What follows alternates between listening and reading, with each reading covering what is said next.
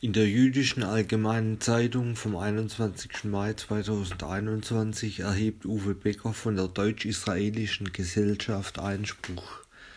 Er sagt, Hetze darf es bei uns nicht geben.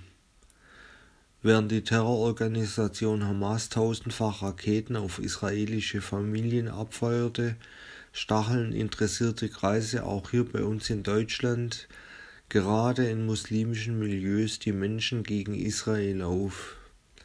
Israel wird von den verlängerten Armen der Hamas-Führung wie auch von Erdogan und Co. wieder einmal als Staat dämonisiert, der angeblich Krieg gegen die Palästinenser wie auch gegen den Islam insgesamt führe dass sich Israel schlecht gegen den Terror der Hamas verteidigt, dringt durch das dichte Netz der Desinformation nicht hindurch oder wird bewusst ausgeblendet. Zu groß scheint vielerorts die vermeintlich gefühlte Pflicht zur Solidarisierung mit den palästinensischen Brüdern und Schwestern.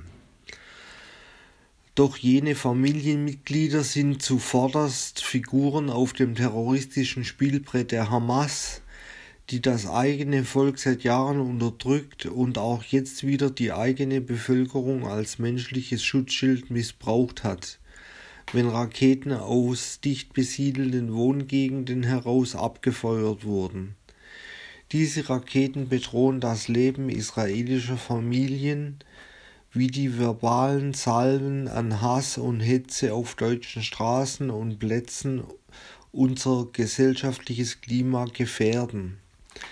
Wer Juden raus brüllt, zum bewaffneten Kampf aufstachelt, den Sieg über Israel zum Ziel erklärt und unter dem Bild schwer bewaffneter Terroristen zu Demonstrationen in Deutschland aufruft, betreibt mit seiner Terrorwerbung, Volksverhetzung und schlimmstens israelbezogenen Antisemitismus.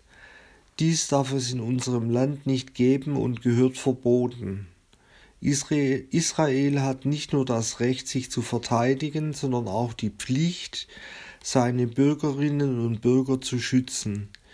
In diesem Bewusstsein sollte auch Deutschland klar seine Solidarität formulieren und nicht von der Spirale der Gewalt oder der Deeskalation auf beiden Seiten schwadronieren.